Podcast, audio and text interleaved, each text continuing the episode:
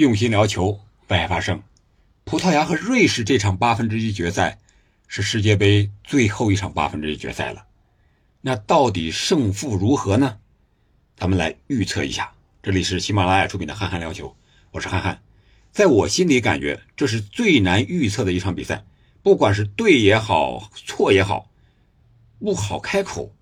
为什么？因为两个队在历史上交锋记录二十五场，瑞士十一胜五平九负。略占上风，说白了就是一场球。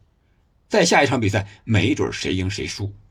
而最近的交手，今年的欧国联双方是互有胜负，而从整体实力和打法上来看，也是各有千秋。葡萄牙，你说他强吧？他有时候往往是被高估的那一个。瑞士，你说他弱吧？他往往又是被低估的那一个。所以说，这就两头犯难了。但是那也得预测呀。我个人感觉啊，本场比赛在体能上来说，葡萄牙要占有一定的优势。就是最后一轮，在小组赛的时候，葡萄牙进行了轮换，而瑞士呢是和塞尔维亚进行了死磕。可以说老将沙奇里啊、扎卡呀，特别是扎卡连续踢了三场，这个相对来说体能消耗可能比较大一点。而且扎卡也是瑞士攻防转换。非常关键的一环，沙奇里特别是在进攻当中能够提供足够的弹药。上一轮对塞尔维亚三个进球都和他有很大的关系，他还直接打进一个，另两个他是发起者、间接参与者。所以说，这两位老将的发挥，体能如何是保障他们发挥效果的一个重要因素，可能在这场比赛中会有所体现。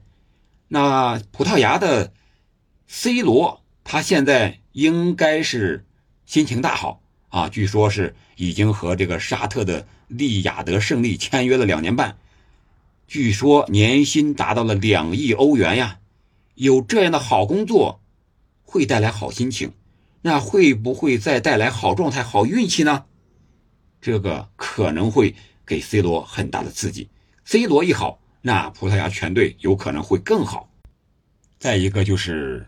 毕费呀，毕席呀，这些个中场球员的发挥如何？